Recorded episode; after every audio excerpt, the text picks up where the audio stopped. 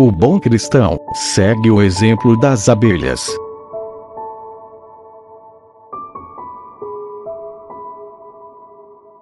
Sermão de Santo Antônio de Pádua. Dizem que as abelhas pequeninas trabalham sem descanso. Possuem asas fininhas e são de cores mais escuras, como se fossem queimadas. Abelhas pequenas são os bons cristãos, sem pretensões, que só se ocupam de boas e úteis obras, de forma que o diabo não os encontra nunca de mãos vazias ou desocupadas.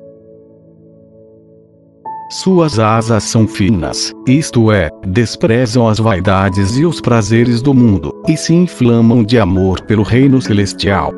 Com essas asas sobem alto, voando livres no ar puro, com o coração fixo na glória de Deus. As abelhas trabalhadeiras são de cor escura, como se fossem queimadas. A respeito disto, a alma cristã exclama no Cântico dos Cânticos: Sou morena mas formosa, ó filhas de Jerusalém, sou como as tendas de Cedar, como os pavilhões de Salomão. Não repareis na minha face morena, pois foi o sol que me queimou. Ó anjos do céu, o almas santas, sou morena porque as abstinências, os jejuns, as vigílias e outras penitências me tornaram assim. Porém, sou bela na alma pela pureza da mente e pela integridade da fé. Sou morena como as tendas de Cedar, que quer dizer nômade. Habito de fato em tendas móveis, que se transportam de um lugar para o outro, porque não temos aqui embaixo nenhuma cidade permanente, andamos em busca da cidade que virá. Não deis importância ao fato de eu ser morena, pois sou morena porque o sol me queimou. O sol em eclipse descolore todas as coisas. Assim Jesus Cristo, o verdadeiro Sol, que conheceu seu ocaso quando na cruz padeceu o eclipse da morte, deixou a atração das vaidades, as falsas glórias, todas as honras mundanas. Por isso, a alma cristã pode afirmar com razão: Sim, sou morena, minha pele é escura, o sol me queimou. Com efeito, enquanto com os olhos da fé eu contemplo a meu Deus, meu esposo, meu Jesus pregado na cruz, atravessado por cravos, alimentado com fel e vinagre, e coroado de espinhos, toda a beleza também descolore, toda a glória, toda a honra, toda a pompa mundana empalidecem aos meus olhos, e perdem todo o valor. Eis aqui, estas são as abelhas pequenas e escuras, como se fossem queimadas.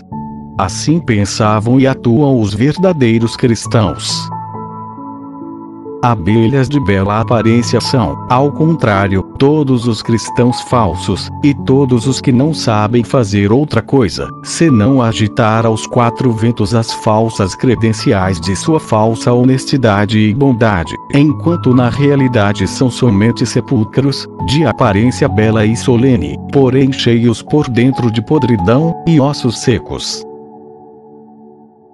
As tentações do maligno atacam especialmente aquelas pessoas honestas e virtuosas, que, quando percebem que não agiram corretamente, logo reconhecem suas culpas e se apressam a confessá-las e a fazer uma justa reparação.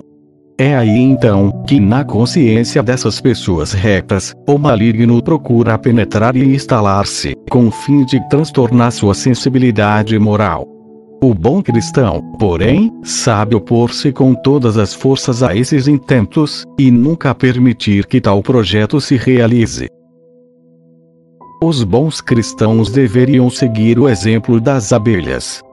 Dizem que as abelhas se colocam com todo cuidado nos buracos da entrada da colmeia, e na eventualidade de que algum bichinho consiga entrar, elas não o deixam em paz, e o perseguem por todos os lados, até expulsá-lo para fora da colmeia. O nome em latim das abelhas parece derivar do fato de que elas se entrelaçam entre si por meio das patinhas, as quais, no entanto, elas não possuem no momento do nascimento. Por isso é que se chamam apes, isto é, sem pés. Os cristãos também se encontram unidos entre si por sentimentos de caridade, de recíproco amor. Esta, porém, não é uma prerrogativa natural. Até São Paulo afirma que somos destinados por natureza à cólera. A caridade é, antes, um dom gratuito, depositado em seus corações por Deus. Como as colmeias, assim são os nossos corpos. Possuem cinco entradas, que são os cinco sentidos. Entre estes, de especial importância são os olhos, com os quais temos que vigiar atentamente, para que não penetre em nós algo estranho e turvo. Se alguma sugestão diabólica, ou algum instinto perverso, perturbar nosso espírito, não devemos de jeito nenhum e por nenhum motivo, permitir que permaneça por muito tempo em nós. Com efeito, sua demora transforma-se em perigo, e, assim o afirmam os moralistas, um pensamento mal, conservado com complacência, já constitui uma falta mortal. Portanto, logo que a consciência adverte que o pensamento está indo para o ilícito e não o afasta, está permitindo que se forme o assim chamado pensamento mal cultivado. Como as abelhas, assim o bom cristão deve movimentar-se prontamente, e com o ferrão de sua boa consciência e da oração, precisa perseguir os intrusos, sem se cansar, até expulsá-los para fora da colmeia do seu coração.